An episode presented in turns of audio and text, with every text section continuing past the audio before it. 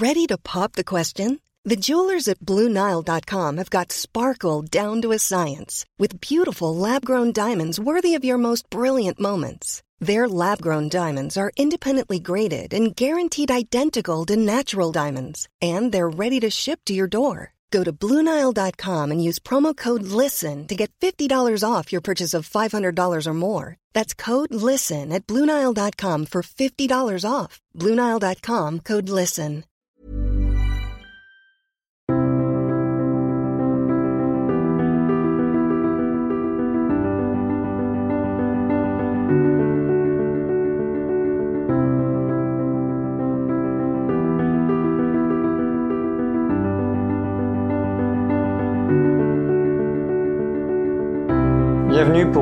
Émission de Fenêtre sur le Monde. Ravi de vous retrouver avec Adrien Dessoin qui est membre du comité de rédaction de Conflit.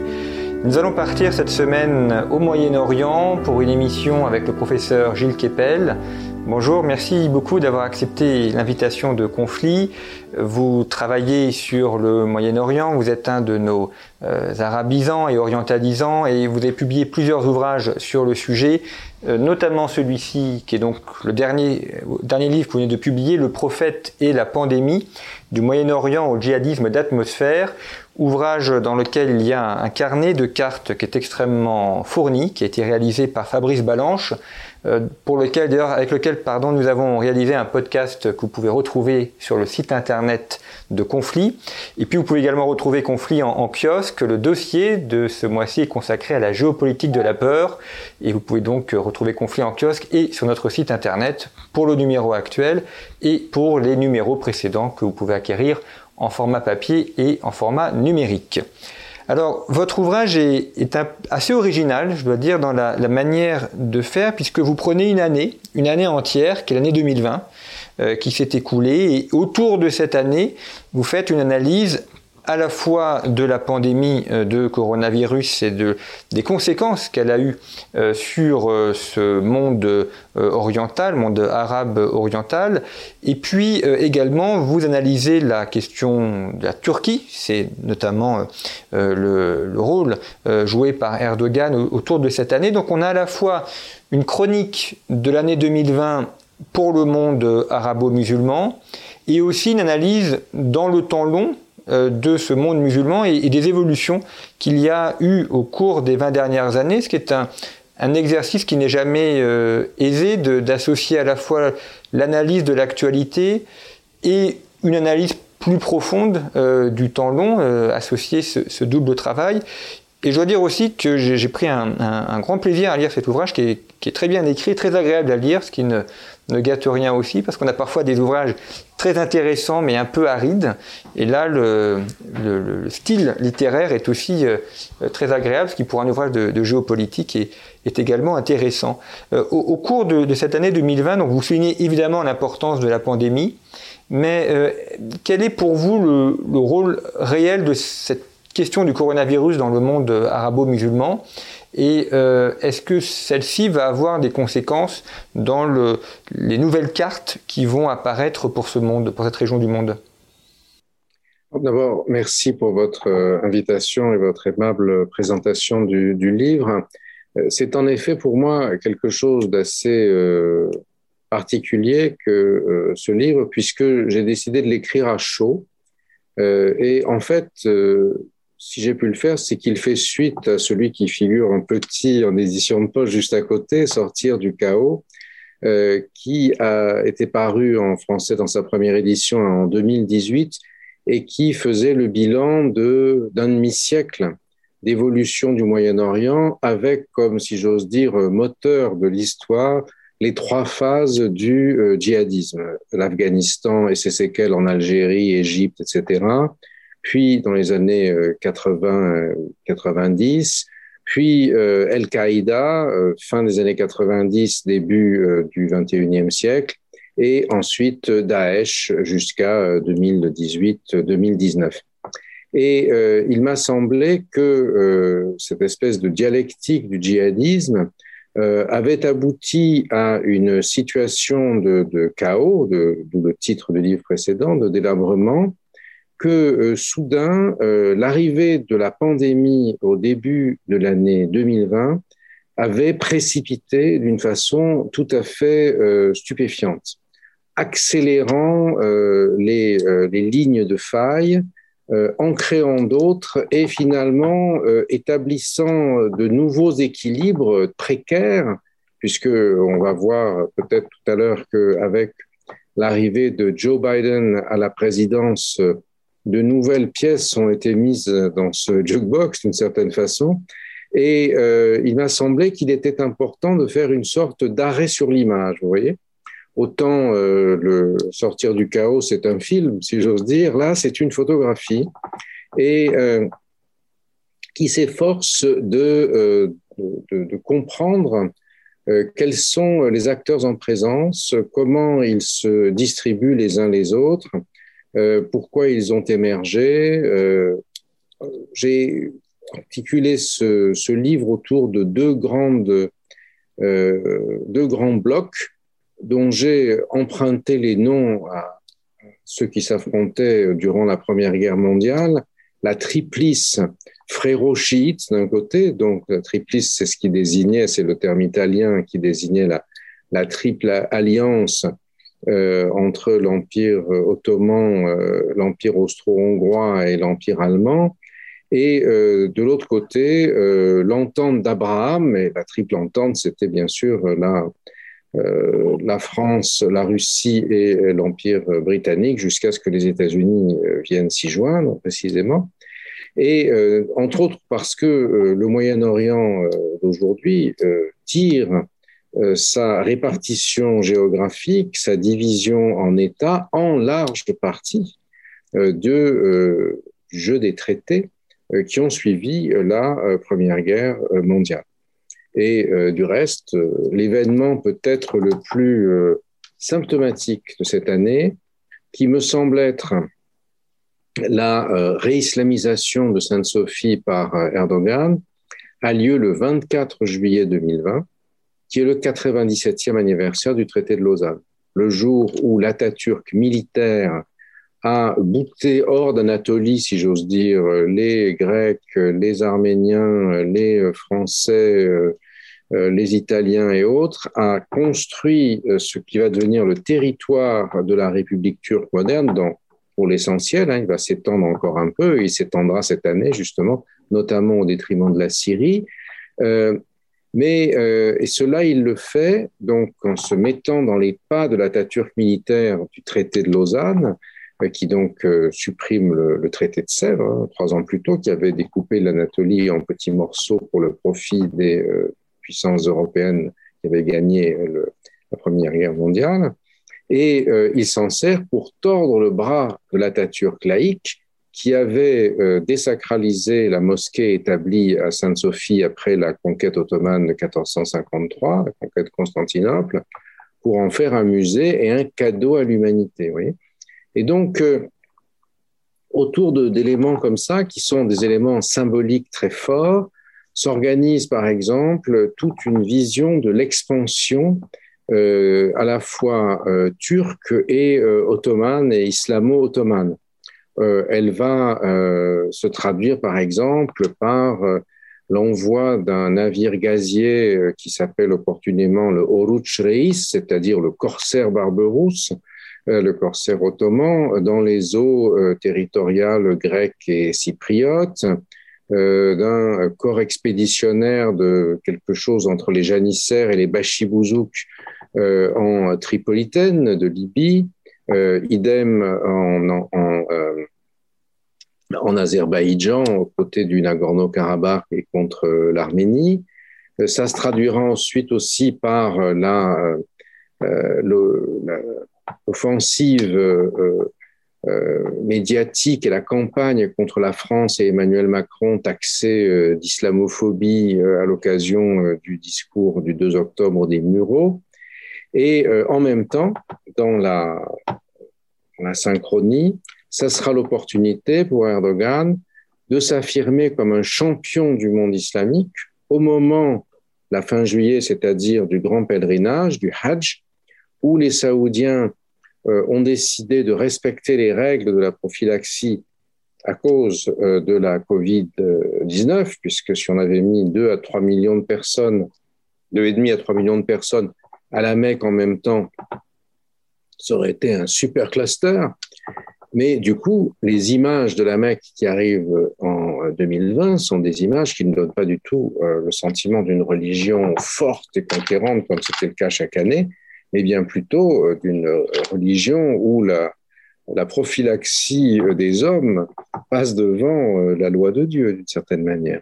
Et pendant ce temps-là, à Istanbul, des foules acclament Erdogan, crient Allahu Akbar, euh, c'est euh, le musée est réislamisé. Euh, les Iraniens disent que c'est formidable, ça va être reste une mosquée jusqu'à l'apocalypse.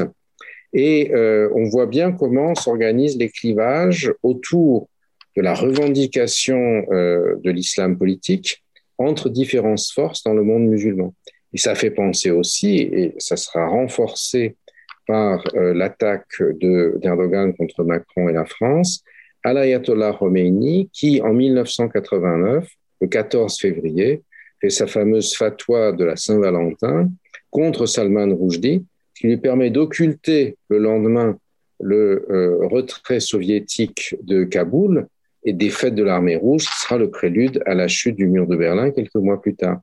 Et euh, de même que Khomeini euh, faisait cela pour se proposer comme le héros et le champion des musulmans humiliés et offensés euh, par le livre de Roujdi, entre guillemets, et euh, donc damer le pion aux Saoudiens comme les champions de l'islam, de même Erdogan, si vous voulez, s'inscrit un peu dans la même logique. Donc, il m'a semblé intéressant euh, à la fois d'observer ces, ces, événements de l'année 2020, il y en a d'autres dont on parlera tout à l'heure, l'alliance entre Israël et les pays arabes, etc. Mais euh, et de les situer euh, en perspective, puisque bon, j'ai bah, à peu près 40 ans de métier maintenant, hélas, ça, commence à compter.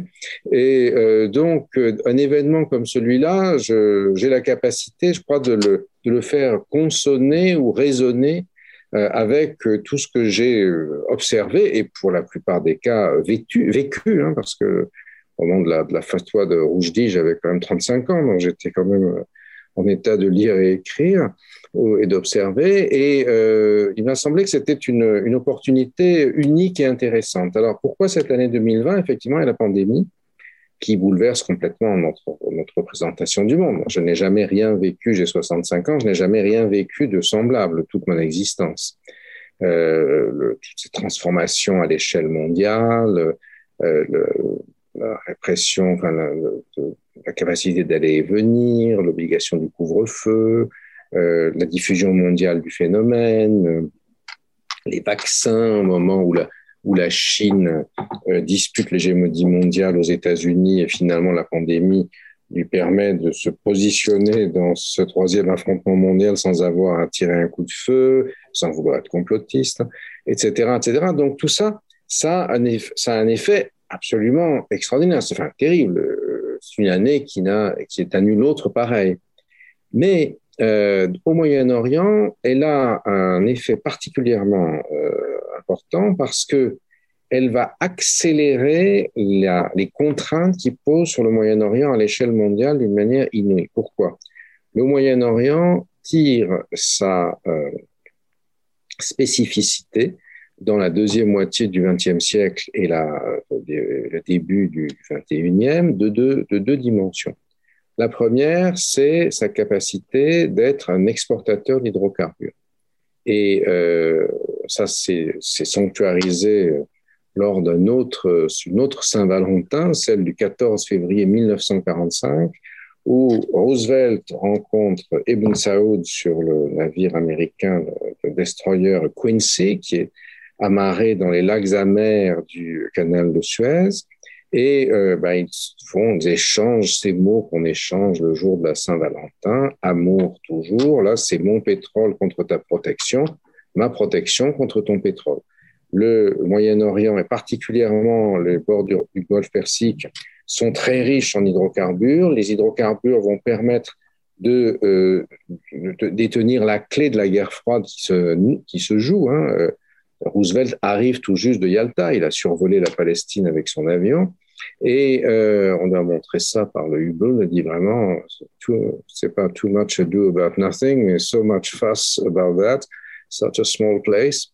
Et, euh, et donc, euh, le, cette, ce pétrole qui a donné sa force au Moyen-Orient, sa capacité unique de production, c'est ce qui, en 1973, après la guerre d'octobre, dite du Ramadan ou du Kippour, va faire des pétromonarchies une force dominante, non seulement de la région, mais un acteur euh, absolument essentiel dans le système du monde.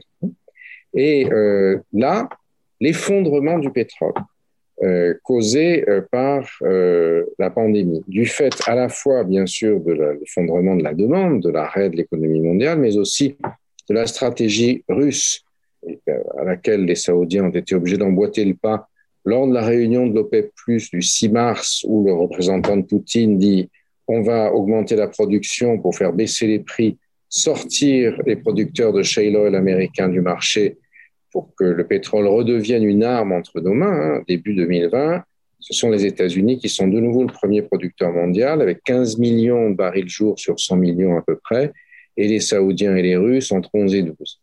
Et euh, le, il n'anticipe pas que quelques euh, semaines, deux, trois semaines plus tard, euh, l'économie s'arrête et le pétrole va s'effondrer en mois d'avril, le 20 avril, si je me souviens bien, jusqu'à moins 36 dollars le baril dans, dans certains cas. Et ça, c'est quelque chose d'absolument hallucinant qui ne s'est jamais produit dans le passé et ça va accélérer la mutation.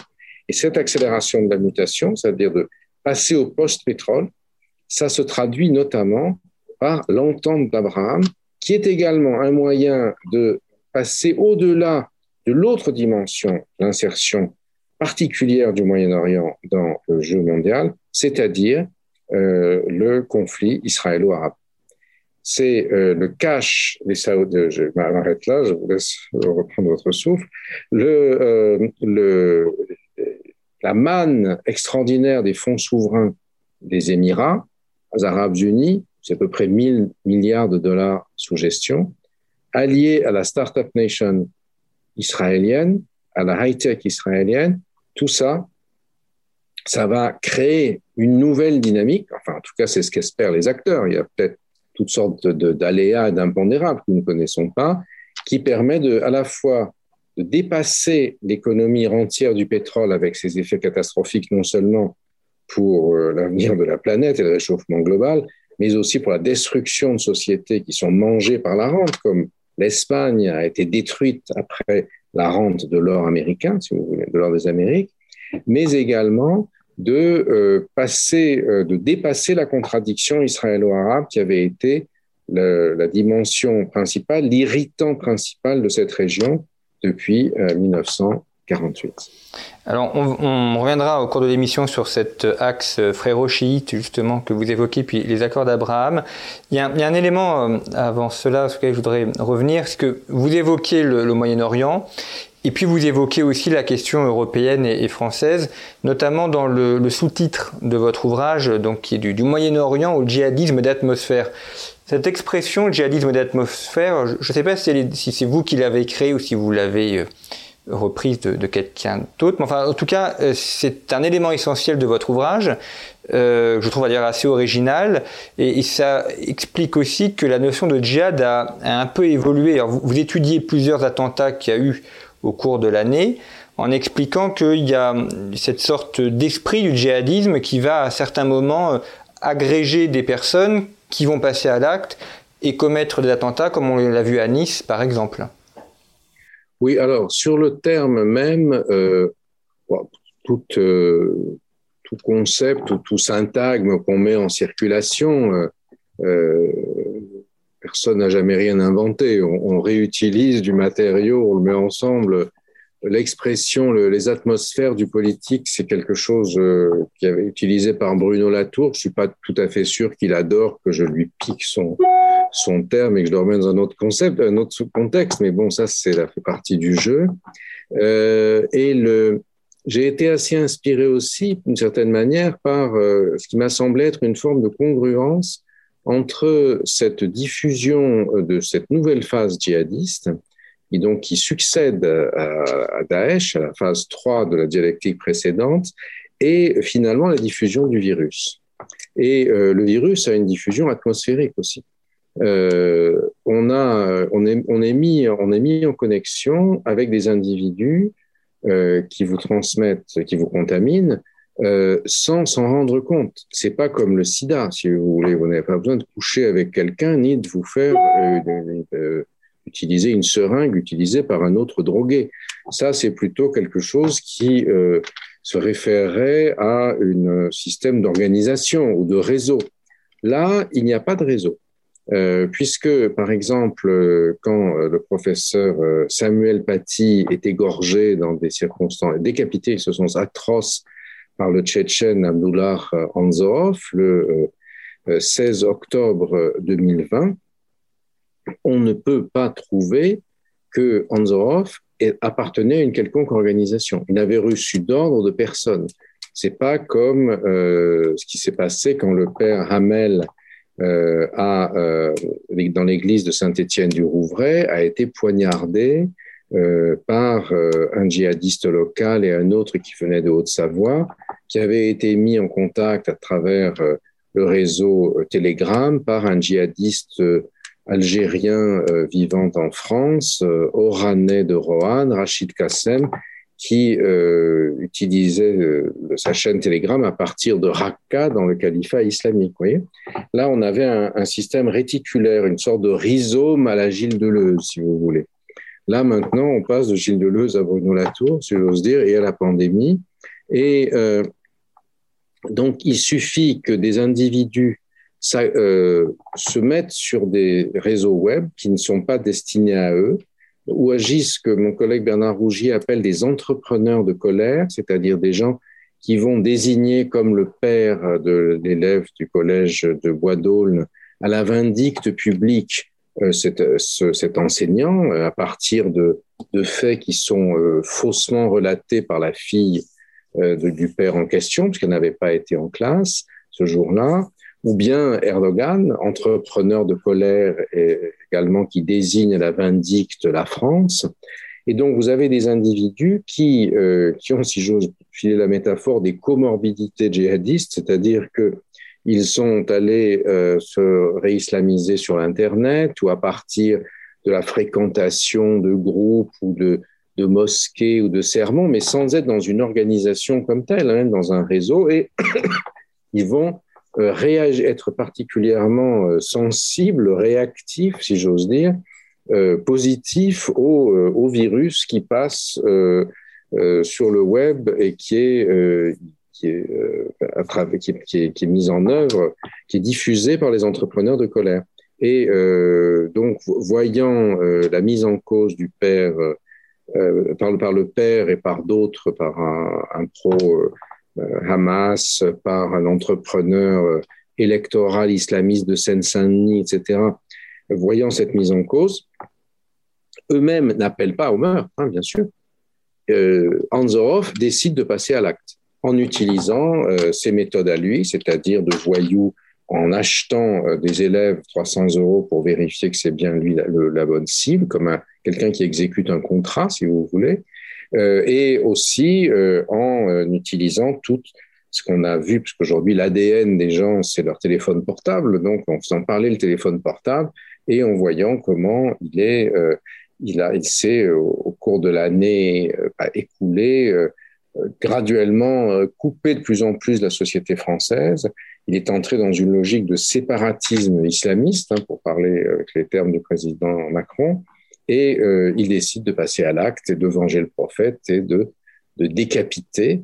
Euh, c'est une chose tout à fait étonnante. Comment euh, a-t-il pu décapiter quelqu'un en deux minutes à peu près? Oui, techniquement parlant, c'est compliqué à faire. Il a, il a une, une, pratique, si vous voulez, de, qui vient de, son, de ses rites de passage où on décapite un mouton euh, dans le Caucase euh, pour, euh, pour faire un plat de fête.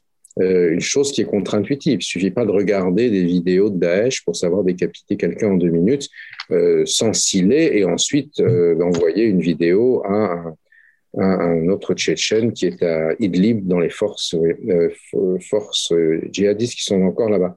Donc vous voyez, c'est un peu ce, tout ça, ce djihadisme d'atmosphère, ça, s'insère également euh, dans euh, toute la, la dimension moyen-orientale. C'est ça vient à la suite d'une transformation euh, du moteur djihadiste de l'histoire moyen-orientale que j'avais essayé de, mettre en, lumière euh, dans le livre précédent.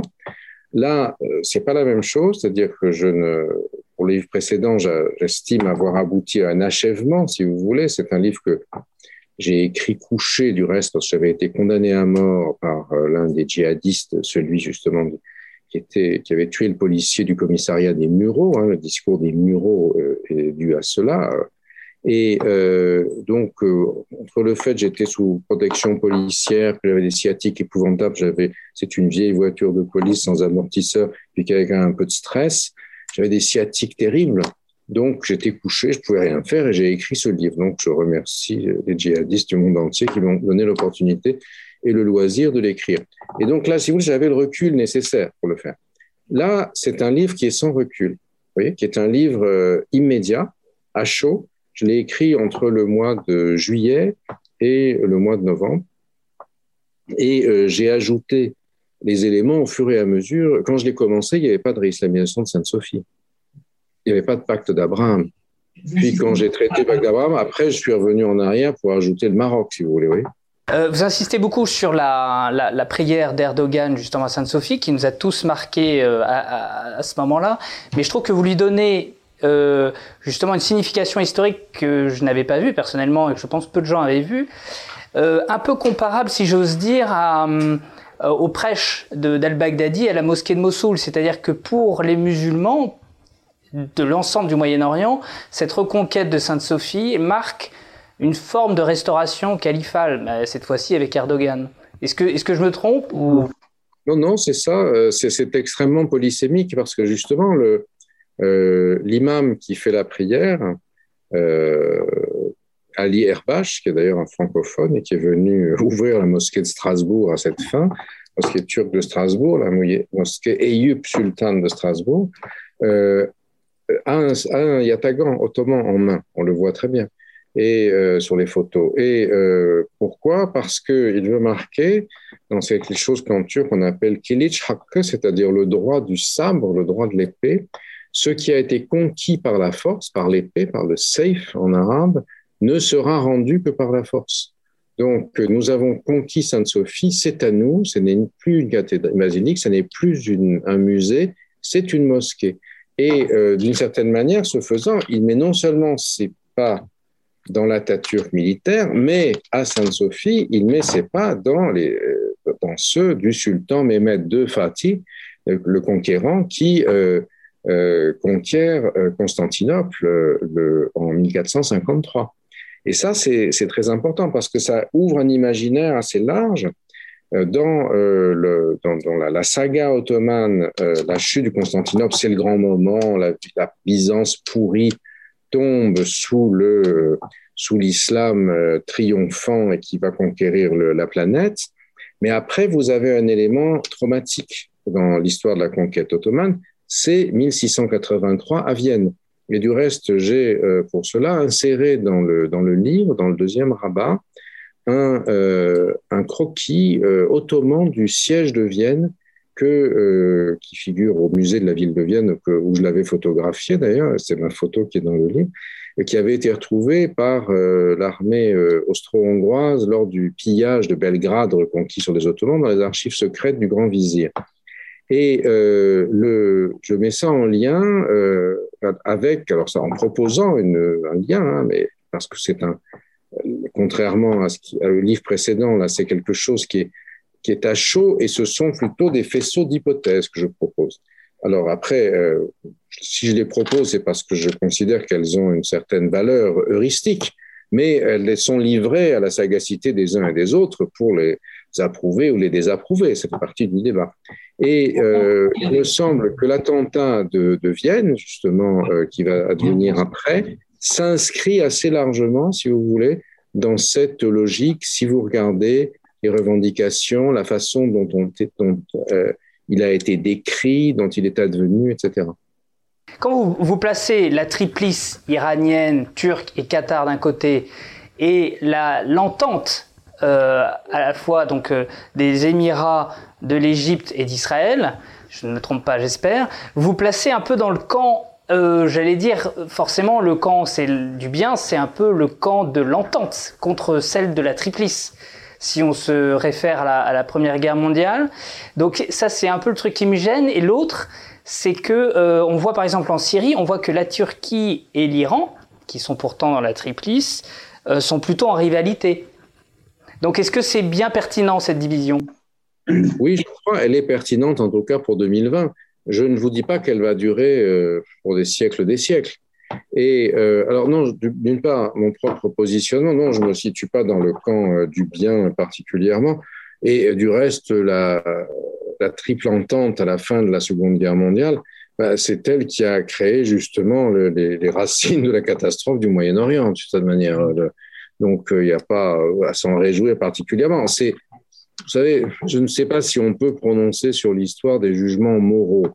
Euh, le, on peut aujourd'hui, bien sûr, euh, euh, là, la mode dans les universités en France est au décolonialisme, au postcolonialisme. Le, on révoque en doute les lumières, la démocratie européenne, car elles sont bâties sur euh, l'horreur, l'exploitation, le crime colonial, etc. Euh, oui, bien sûr, on peut considérer que le crime colonial est monstrueux, mais on peut aussi considérer que euh, la conquête, la destruction de l'empire byzantin est monstrueuse ou que l'arrivée des Arabes en Afrique du Nord est monstrueuse et l'invasion ilalienne. Alors cela vous répondons pas du tout. Ça, c'est parce que l'islam a vocation juste à conquérir la planète. Mais vous pouvez dire aussi que la mission civilisatrice de la France, comme on disait autrefois, c'était de faire sortir de l'enfance, je, je, reprends le vocabulaire colonial exprès, hein, des peuples qui n'étaient pas encore entrés dans la modernité. Donc, euh, chacun peut faire rétrospectivement une vision, euh, peut construire rétrospectivement une lecture morale de, euh, des événements historiques. Personnellement, c'est pas du tout mon objectif. Donc, je ne pense pas qu'il y ait un camp du bien et du mal. Euh, il y a dans, le, dans la, la, la triplante, enfin, l'entente abrahamique, il y a des éléments qui, euh, euh, dans leur traduction économique, permettent de, euh, de, transformer profondément le Moyen-Orient si le mariage des, euh, de ce qui reste aujourd'hui au, maxi, au maximum de leur, de leur puissance des euh, fonds souverains des pétromonarchies et la high-tech israélienne permettent de passer, par exemple, des énergies fossiles au pétrole vert. Et là, ça veut dire qu'on change de logiciel économique et énergétique. Alors, le pétrole vert, ça veut dire des éoliennes partout. C'est pas forcément non plus euh, la, panacée. C'est pas le problème. Mais ce que je veux euh, moi faire, c'est essayer d'identifier euh, des, des, moments de basculement euh, dans l'organisation de soit de la géopolitique, mais aussi de ses conséquences, par exemple, sur le djihadisme. Je ne dis pas que le modèle actuel de djihadisme est mieux ou moins bien que le précédent. J'observe la, transformation euh, de, euh, de, son modus operandi et j'essaie de le lier à des éléments plus importants et jusqu'à l'hypothèse euh, de la l'homothétie, si je puis dire, avec le virus, avec la pandémie. Maintenant, pour ce qui est de votre autre objection, que dans la triple, dans la, la triplice frérochite, qui est évidemment délibérément contre-intuitive et provo provocante, puisque au départ, on, a le conflit israélo-arabe, d'accord? Ensuite, si vous regardez la dernière carte de Fabrice euh, Balanche dans euh, Sortir du chaos 2018, c'est euh, l'axe euh, croissant chiite qui est donc dans le, le rabat final. Regardez, non, non, non, non, le rabat final. Alors c'est pas, j'ai pas le bon ouvrage. Là, c'est le prophète et la pandémie. Donc c'est l'autre. Euh, là, elle n'y est plus, justement, parce qu'on a évolué. Euh, il y a donc une zone qui est là, le croissant chiite, qui est tout en jaune, qui va de Téhéran à, à Beyrouth Sud, si vous voulez, et à l'attaquer.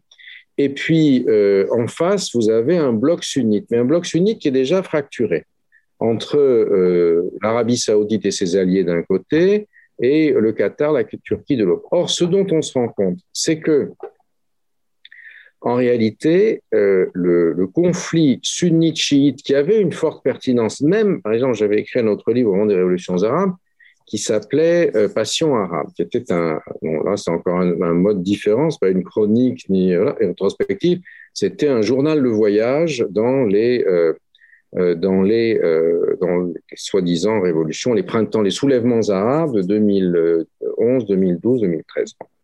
Et euh, ce qui m'avait euh, beaucoup frappé quand j'étais allé entre autres au Qatar, le Cher Kardawi, donc la figure la plus emblématique des frères musulmans mondiaux, cher égyptien naturalisé qatari et télécoraniste en chef d'Al Jazeera, m'explique que le soulèvement à Bahreïn n'est pas un soulèvement parce que ce sont des chiites, c'est l'Iran qui les manipule, etc. À l'époque, on est complètement dans un affrontement qataro-iranien. Euh, Là, ce n'est plus du tout le cas parce que vous avez en fait les Qatariens, les Qataris et les Turcs sont dans un état d'esprit, une vision du monde qui est celle de l'islam politique des frères musulmans, qui est aussi celle des révolutionnaires iraniens, tout chiites qu'ils soient, parce qu'ils ont lu les frères musulmans.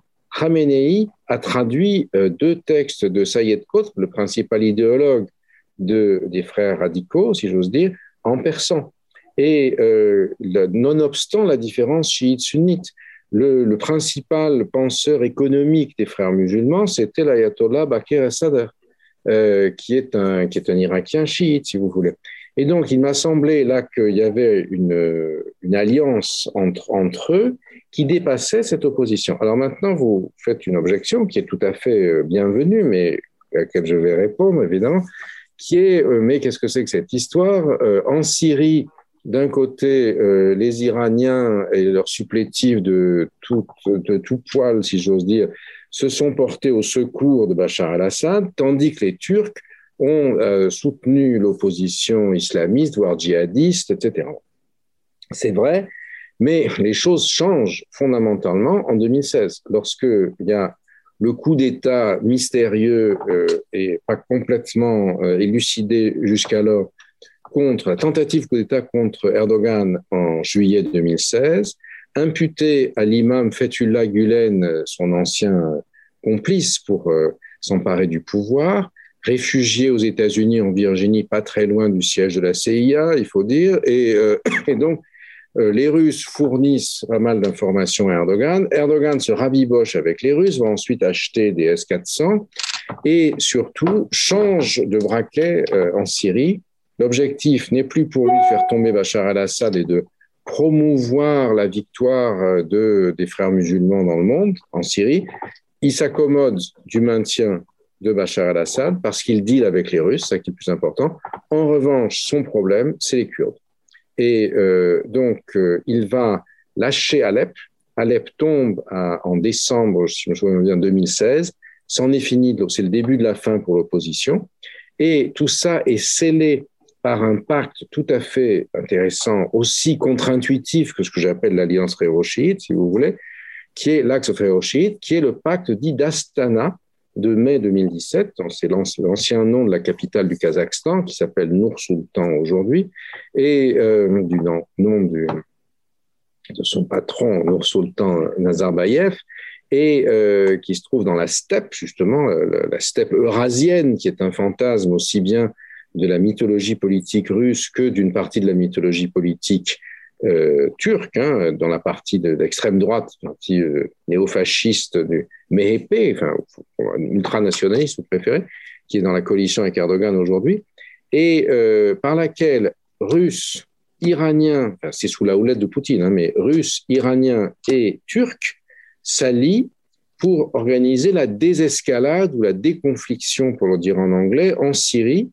qui fait à la fois sortir euh, les combattants islamistes des zones encerclées par les chiites et la force d'Assad pour les amener dans la poche d'Idlib sous le contrôle de la police militaire russe. Pourquoi la police militaire russe? Pourquoi est-ce que les sunnites ont confiance C'est parce que la police militaire russe, elle est sunnite justement. Ce sont euh, des Tchétchènes, des Daguestanais, etc.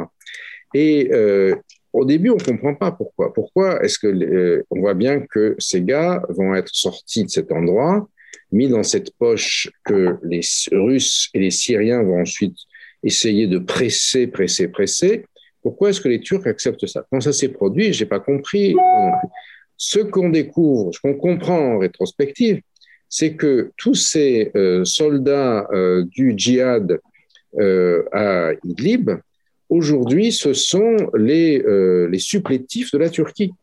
Et ce sont ces gars qui n'ont plus de quoi manger, que les Turcs font solder par le Qatar, probablement, c'est les seuls qui peuvent payer, qu'ils envoient comme Bachibouzouk ou comme Janisser, si vous voulez, plutôt comme Bachibouzouk, euh, euh, en, Libye, qu'ils envoient au Karabakh, qu'ils envoient reconquérir, euh, par exemple, vider les Kurdes d'Afrin en Syrie de la population, diriger ces territoires de population kurde et le réarabiser, euh, attaquer la zone entre euh, Kobané euh, et dans, dans, la zone autour de Kabané dans le nord, etc. Donc, euh, en fait, l'alliance, elle a déjà été mise en œuvre, cette alliance que vous dites contre nature et qui effectivement semble contre nature. Elle a déjà été fixée dans le processus d'Astana. Qu'est-ce qu'il a aussi comme caractéristique, le processus d'Astana? C'est d'exclure les Occidentaux, évidemment. C'est-à-dire, c'est de faire en sorte que ce soit sous l'égide euh, russo-irano-turque, mais une Turquie qui, bien que membre de l'OTAN, ne, reporte, rapporte plus, ne reporte plus aux États-Unis dans cette affaire, mais aux Russes, euh, que s'effectue euh, la, la déconfliction du conflit syrien. Et ce phénomène, c'est ce qui a permis à la Russie, qui n'était plus qu'une puissance régionale, de redevenir une puissance internationale. C'est à travers la Syrie. Maintenant, c'est une puissance temporaire parce que euh, le PNB de la Russie dans les bonnes années, il est comme celui de l'Italie, et dans les mauvaises années, comme celui de l'Espagne. Ça dépend du cours du pétrole. Et donc, euh, la, Russie ne peut pas garder la Syrie comme un boulet. Les, Poutine a été quand même, il était au KGB quand euh, euh, l'armée russe est entrée, soviétique est entrée en Afghanistan à Noël, jour de Noël 79, la fleur au fusil. Et il a vu comment, dix ans plus tard, les gars sont sortis une main devant, une main derrière.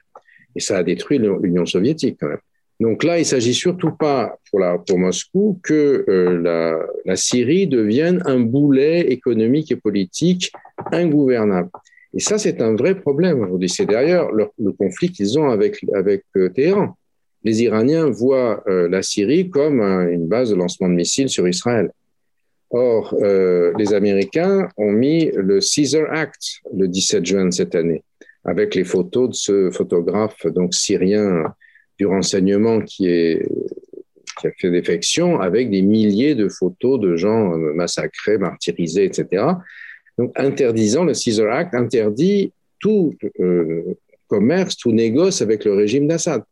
Donc, la Russie est en train d'essayer de construire euh, aussi un, régime post-Assad, si vous voulez, mais qui reste proche de la Russie, en Syrie. Donc tout ça s'inscrit dans ces, dans ces faits. Alors, encore une fois, je ne dis pas que l'axe fréro-chiite euh, va traverser euh, le, les millénaires, mais ce livre a pour but d'analyser, de fixer à un moment donné les rapports de force euh, dans, la région et de proposer euh, l'imputation d'hypothèses. Dans le jargon des sciences sociales, on dirait que c'est un livre à vocation heuristique, c'est-à-dire qui permet d'élaborer des hypothèses et qui est mis comme tel sur le marché, euh, entre autres, le marché des idées, pour que justement vous me fassiez les objections que vous me faites, à, à moi d'y répondre ou de ne pas arriver à y répondre. Ça fait partie de, Justement, euh, Joseph Biden, en arrivant au pouvoir à Washington, Biden, en arrivant à Washington, a déjà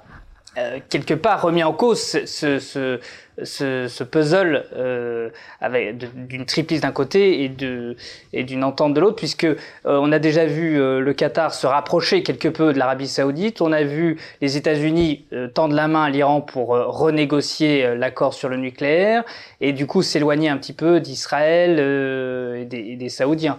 Donc est-ce que 2021 ressemblera à 2020 Probablement pas.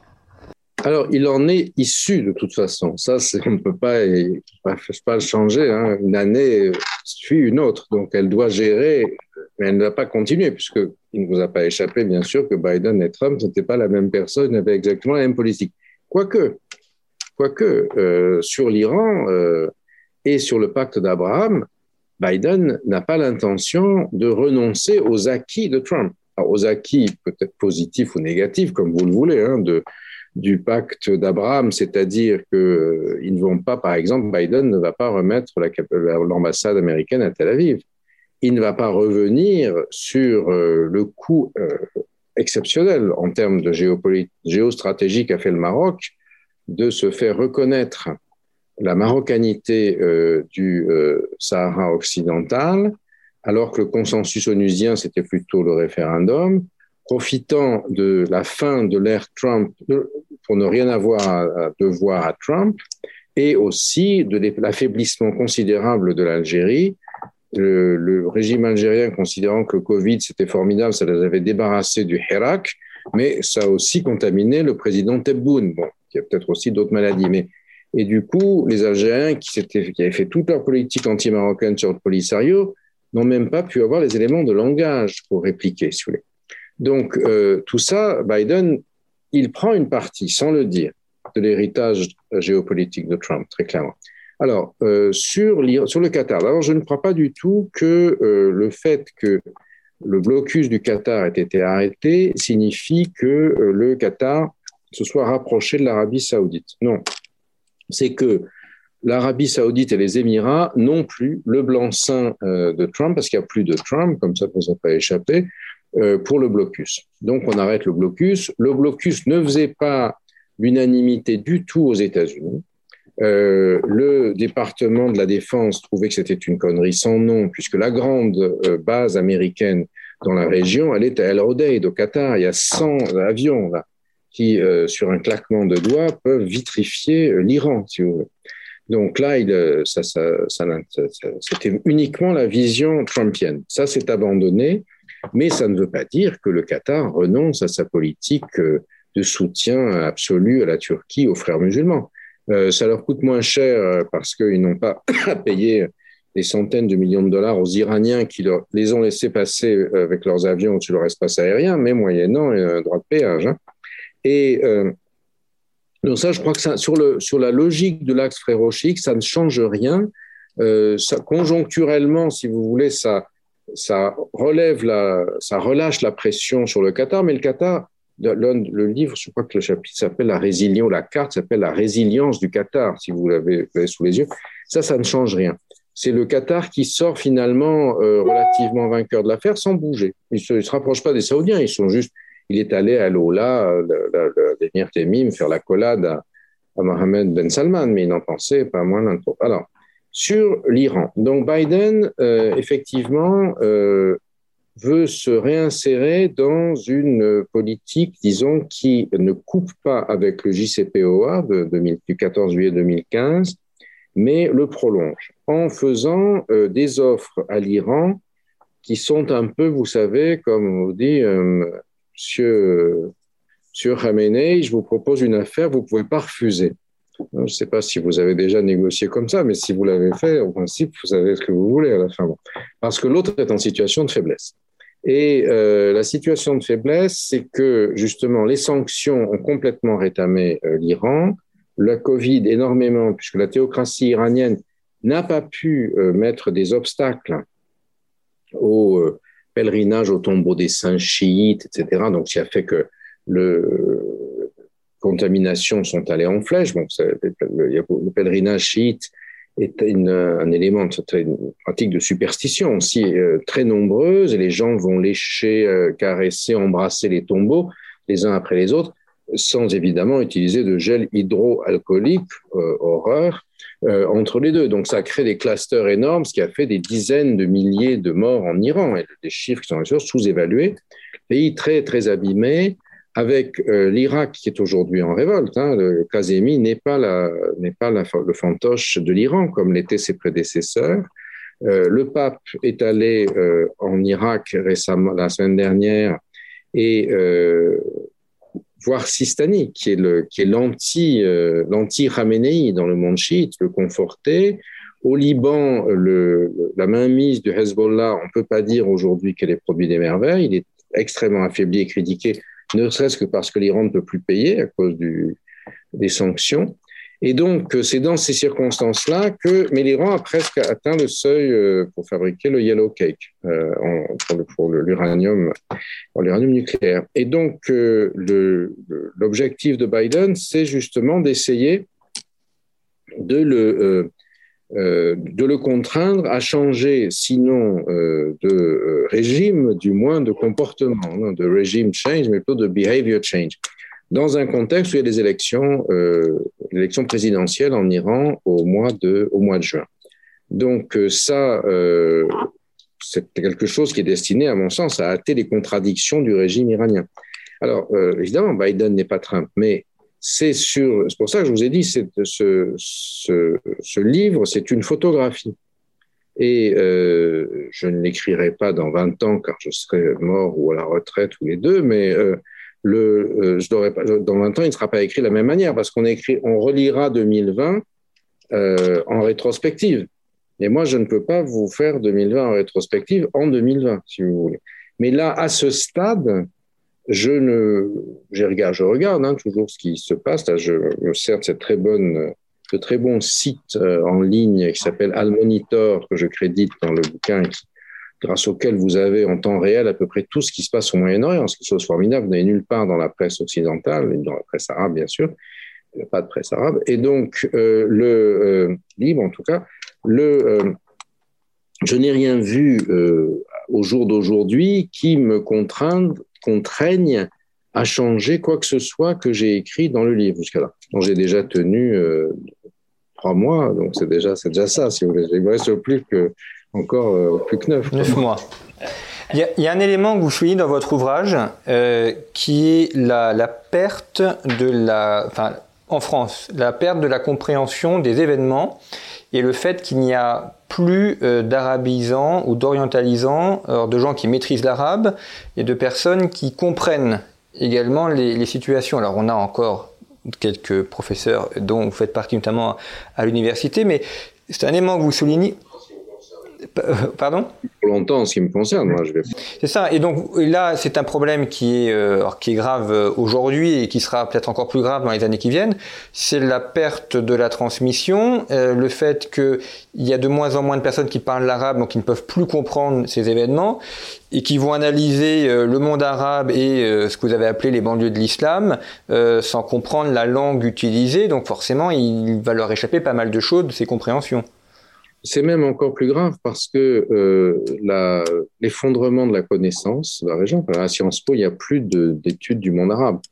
Le DEA, le, master ont été fermés, la chaire a été fermée en décembre 2010, qu'on avait créé avec Rémi Levaux d'abord, puis quelques collègues et moi ensuite.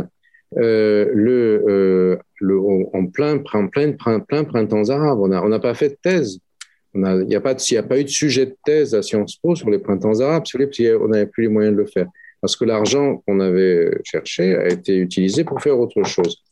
Et euh, il n'y a plus de master aujourd'hui sur le Moyen-Orient à Sciences Po. Alors moi, je suis maintenant à l'école normale supérieure. On essaye de faire quelque chose de nouveau. Et ça ne se fait pas en deux ans, hein, un master. Ça, ça demande beaucoup de temps et c'est, enfin, je ne verrai pas le succès de mon, pas de mon vivant, mais enfin, quand je, moi, en trois ans, je, en deux ans et demi, je ne peux plus être professeur d'université en France. Et euh, donc, surtout, cet, effondrement de la connaissance. L'autre jour, je, l'ai déjà mentionné, on m'a demandé de reprendre l'amphi euh, Boutmi à Sciences Po, à, titre volontaire, parce qu'il n'y avait plus grand-chose. Donc, je l'ai fait. Bon, effectivement, c'est rempli tout de suite. Il y a 400 personnes qui s'inscrivent, mais qui n'ont plus aucune connaissance. Euh, alors, je leur ai fait un cours sur justement sur le livre le plus récent, ce qui suppose de connaître un peu ce qui s'est passé avant. Euh, les étudiants s'y mettent, hein, bien sûr, mais euh, quatrième année, dans deux ans, voilà, des gens qui seront peuvent être dans des cabinets ministériels, pas directeurs de cabinet, bien sûr, mais et au moins stagiaires faisant une note. Et au bout de quatre cours, une étudiante me dit Monsieur, vous avez parlé des frères musulmans. Qu'est-ce que c'est que les frères musulmans? Quatrième année de Sciences Po. C'est pas sa faute. Je lui ai expliqué. Mais euh, on pourrait estimer que c'est normal. À Menton, on avait créé un premier cycle euh, monde arabe et musulman en 2005. Euh, l'arabe a été supprimé comme langue obligatoire. les cours sur la région dont le mien sont optionnels je sais avec d'autres, je sais pas, s'ils ont macramé en option alternative ou autre. Et j'ai demandé dans le cours que je fais au printemps, deuxième année, combien d'entre vous étudiez l'arabe? Il y avait une personne, un élève qui connaissait un peu l'arabe, qui est euh, franco-libanais, franco-libanaise. Et là, euh, je suis effaré par l'effondrement par rapport à ce que nous faisions il y a 15 ans ou 20 ans, si vous voulez. Et surtout par la substitution à cet effondrement de la connaissance euh, par l'idéologie. quand on, supprime le, les études arabes, mais on célèbre le hijab day. Euh, on supprime les études arabes, mais on a à la place l'idéologie postcoloniale, décoloniale, islamo-gauchiste, tout ce que vous voulez. C'est-à-dire que euh, on, euh, on, porte un jugement normatif sur cet univers. Alors celui-là, il est, on n'a pas le droit d'avoir une approche critique, mais on en a d'autres qui sont hyper critiques. Tout ce qui est arabe est mauvais ou musulman est mauvais. Et après, on peut juger comme on veut. Mais l'université, elle n'est pas là pour prononcer des jugements de valeur, elle est là pour apporter de la connaissance. Or, ce que j'ai vu, c'est l'effondrement de la connaissance. Alors, il y a bien sûr des, collègues qui travaillent, qui écrivent des livres, ça nous pose bien sûr, c'est vrai, mais et qui sont certainement très euh, savants. Mais la capacité de transmission, elle, euh, elle se voit. L'aboutissement de cette chose délirante, c'est les deux collègues de euh, de Sciences Po Grenoble qui sont dénoncés comme islamophobes, puis c'est relayé, euh, leur nom affiché, placardé comme dans des Dazibao, la révolution chinoise, euh, puis la révolution culturelle chinoise, puis euh, ensuite c'est relayé par le site de l'UNEF, de même que le, le, ciblage de Samuel Paty avait été relayé par la grande mosquée de Pantin, si vous voulez. Oui. Et là, on est vraiment dans un problème euh, qui me semble très préoccupant. moi, j'ai déjà été condamné, je suis insulté à longueur de journée euh, sur le web islamiste. Je m'en fous. Moi, je suis visible, euh, j'ai suffisamment, j'ai de quoi me retourner, de quoi me défendre, mais je pense à, j'ai l'âge que j'ai, l'autorité que j'ai, pour le meilleur ou pour le pire. Mais des collègues qui sont moins qui ont, moins de surface, euh, qui sont plus, euh, plus fragiles, si vous voulez, sont euh, directement, ont peur. Et du coup, vont choisir le silence et vont être obligés de ne plus enseigner pour éviter d'être menacés, ce qui est complètement délirant. Et alors, quand j'ai vu, quand il y a eu la polémique à propos, après les propos d'un Vidal, la présidente, les conférences des présidents d'université disent ça n'existe pas l'islamo-gauchisme. Je renvoie à un éditorial de, Laurent Geoffrin dans sa lettre la semaine dernière qui dit ça n'existe pas. Et alors, lui, on ne peut pas dire que c'est un homme de droite, euh, Laurent Geoffrin. Euh, et alors, euh, qu'est-ce qu'on fait de Grenoble? Donc, vous avez fournissez les verges pour vous faire battre, dit-il à l'UNEF en leur demandant de euh, revenir sur ce qu'ils ont fait. Mais c'est tard. Donc, l'islamo-gauchisme n'existe pas. La preuve, Grenoble. Vous voyez, donc, euh, donc là, on est, on, est dans un vrai, on est dans un vrai problème qui a été très mal traité, faute de connaissances, faute de compétences aussi. Et j'avoue que moi, ça me, je suis un peu effaré parce que j'ai l'impression qu'il y a eu une vraie régression par rapport au moment où, je commençais euh, à être actif dans le champ comme universitaire euh, au début des années 1980, oui. D'après vous, quelle est la cause 40 ans plus tard, je trouve qu'on n'est pas allé, on n'a pas progressé, au contraire. D'après vous, quelle est la cause de, de ce fait qu'on ait fermé des, des chaires euh, du Moyen-Orient, qu'on n'enseigne plus l'arabe? Enfin, on voit les conséquences, mais qu'est-ce qui a fait que ça là a disparu et que l'université, qui est le lieu pour faire ça, a dit un jour, euh, terminé, on ne fait plus ça, on fait autre chose? Les modes, les, les rapports de force, les alliances de divers secteurs de la nomenclature d'État avec des groupes de pression. Enfin, je, c'est pas ma spécialité, si vous voulez. Je, ça peut être étudié scientifiquement, je pense. Euh, moi, je me suis concentré sur des, des, objets, disons, un peu moins emmerdants que euh, les, euh, les, les, querelles universitaires qui sont aujourd'hui devenues un, un, véritable tarte à la crème. Mais euh, je, c'est, plus dangereux et plus, mais plus, plus riche, plus intéressant de, de s'intéresser euh, aux ressorts intellectuels et, euh, sociologiques du djihadisme, euh, ses modes de diffusion, ou à l'affrontement entre le bloc, entre l'axe frérot-chiite et l'entente d'Abraham, qu'on y croit ou qu'on n'y croit pas, euh, que de voir comment c'est, pourquoi on a détruit Judas. Je peux apporter mon expérience. Je, je, je l'apporte, je viens de faire. Maintenant, en analyser les, les, ressorts, les tenants et les aboutissants, il y a un certain nombre de pistes, mais je reste quand même, j'essaye de rester un universitaire et de ne de n'avancer des propos que je peux que les propos que je peux démontrer, si vous voulez.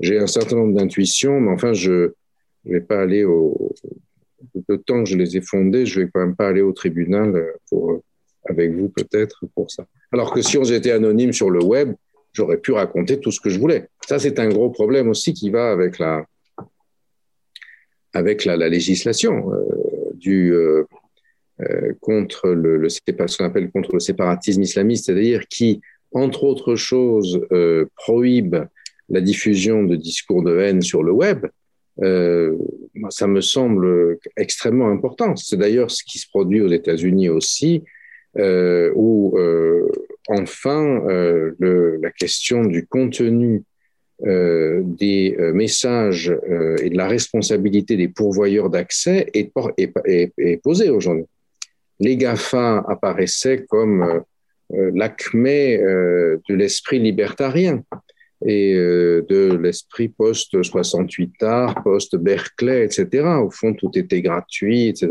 Mais cette gratuité est une fausse gratuité parce qu'évidemment, elle sert à mettre en, en lien euh, vos, tous vos contacts via WhatsApp ou autre chose euh, pour vous pour permettre de construire des algorithmes qui fait qu'on vous proposera plutôt des euh, cravates de couleur bleue, par exemple, concernant que des cravates de couleur rouge, euh, eu égard à votre correspondance, et aussi que euh, tout ça est favorisé par le fait qu'il n'y a aucune, aucun contrôle sur les contenus et que on fait monter euh, un peu comme comme la pornographie, si vous voulez, le, le, le, la cache machine de, de l'internet, c'est le porno, hein, euh, qu'on fait monter par l'insulte, etc euh, le euh, l'intérêt à se connecter et cet intérêt à se connecter, il va permettre aux, aux pourvoyeurs d'accès d'augmenter leurs profits euh, en en vendant plus cher les algorithmes qui permettront de cibler le parfum, les cravates ou je ne sais quoi les, pour, pour, les, pour les internautes. Oui.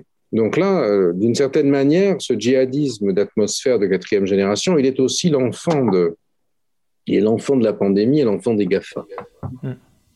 Et d'ailleurs, on voit bien qu'ils maîtrisent très bien ces outils. Enfin, ils savent très bien utiliser les outils du net. Et... Ils maîtrisaient déjà euh, à l'époque de Daesh. Si vous voulez, Daesh euh, euh, avait cinq ans le voleur avait cinq ans d'avance sur le gendarme.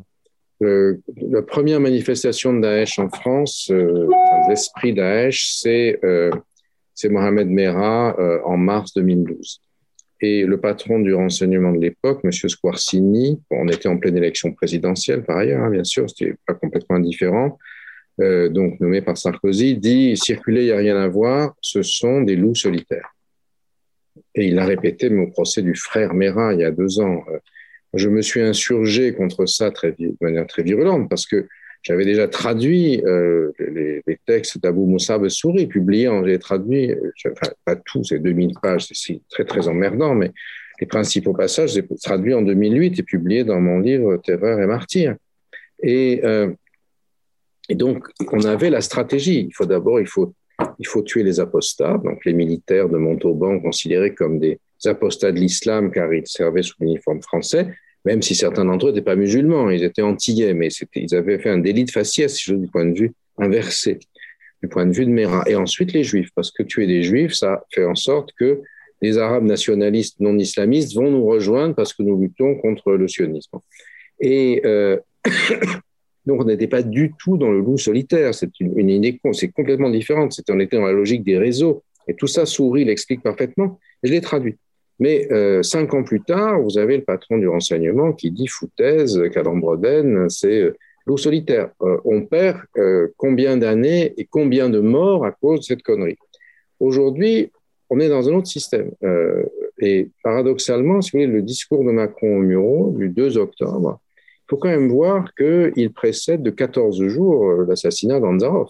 Si vous voulez, la machine est en phase. Qu'est-ce que ça veut dire, séparatisme islamiste? En fait, c'est la traduction approximative en français du credo du djihadisme aujourd'hui entériné par l'islam politique des frères musulmans, qui est ce qu'on appelle en arabe el-wala ou el-bara'a.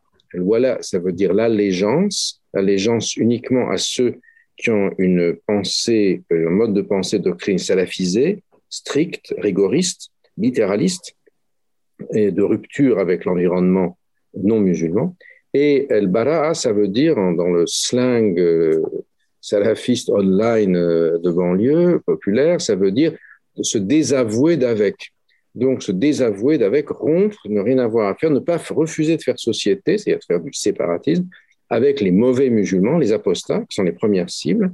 Et quand euh, les frères Kouachi sortent de Charlie Hebdo, ils voient un, pauvre policier à vélo, Ahmed Mrabet, il voit qu'il a, euh, arabe, il se jette sur lui, il le tue. Il le tue pourquoi? Parce qu'il n'aurait pas tué un policier. C'est un apostat, il faut le tuer tout de suite, si vous voulez. Et ça, c'est dans la doctrine du djihadisme troisième génération, c'est dans les textes de Souris. Mais encore faut-il les lire. même si on ne lit pas l'arabe, on peut lire les traductions qu'on a fait le Père Keppel, si vous voulez. Mais euh, le, le, mental, le logiciel du, renseignement à cette époque est tellement euh, attardé qu'ils ne le font pas. Aujourd'hui, c'est complètement transformé. C'est beaucoup plus efficient.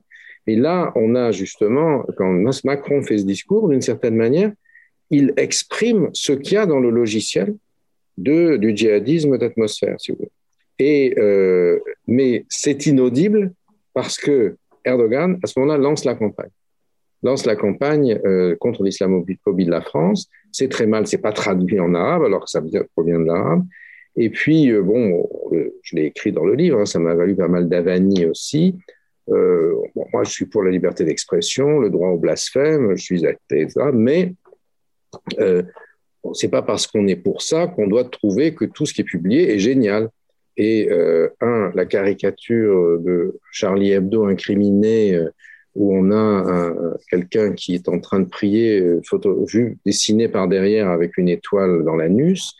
Moi, j'y vois rien de blasphématoire. J'y vois surtout une euh, un manque de, euh, de, respect de la dignité humaine de quelqu'un qui est en train de prier. Moi, je ne prie pas, mais je vois pas pourquoi je. Je, je, euh, montrerai comme ça quelqu'un qui prie. Et d'autre part, je m'interroge sur l'opportunité politique, alors qu'on était en train de créer une sorte de Nuremberg du djihadisme avec les procès de janvier 2015, hein, qui commencent à partir de septembre, de republier la une de Charlie euh, résultat, c'est l'occasion euh, pour Erdogan, les Iraniens, les Pakistanais, etc., de lancer avec le cher de Lazare qui essaie de s'en servir pour négocier par rapport à Sissi un peu plus d'espace. Euh, c'est l'occasion de faire une énorme campagne anti-française. On a passé notre temps à se défendre contre la campagne d'islamophobie et résultat, le procès a été inaudible et globalement raté, si vous voulez. Fait, le Covid n'a rien, rien arrangé, puis les gens tombaient tous malades aussi. Et donc là, euh, après, bon, qu'ils publient ce qu'ils veulent, les gens de Charlie, mais euh, on n'est pas, on a le droit de, on a le droit de, faire, d'en faire le bilan, si vous voulez. Parce que Charlie Hebdo, ils il est interdit de les critiquer. Euh, c'est pas oui, c'est ça. Bon, ça, je ne suis plus, pas vraiment plus en odeur de sainteté dans les colonnes de Charlie après avoir écrit ça, mais je pense que c'est un débat qu'il faut pouvoir avoir et que les gens de Charlie soient capables de débattre de ce qu'ils font de manière euh, adulte, si vous voulez. Bien sûr, ils ont été, ils ont subi le, le martyr, mais malheureusement, euh, il y en a, d'autres aussi qui ont subi le martyr. Bien, merci beaucoup, Jules Kiepel, pour euh, ces échanges autour de, votre ouvrage, notamment, dont je rappelle le, le titre, Le prophète et la pandémie du Moyen-Orient au djihadisme d'atmosphère, qui est paru chez Gallimard un cahier central euh, de cartes euh, réalisé par, Fabrice Balanche. Toutes les, références de l'ouvrage sont à retrouver sur le site internet de Conflit. Vous pouvez également retrouver le dernier numéro de Conflit dont le dossier est consacré à la géopolitique de la peur en kiosque et sur notre site internet, site sur lequel vous pouvez également acheter les anciens numéros en format papier et en format numérique. Merci beaucoup pour votre fidélité et à très bientôt.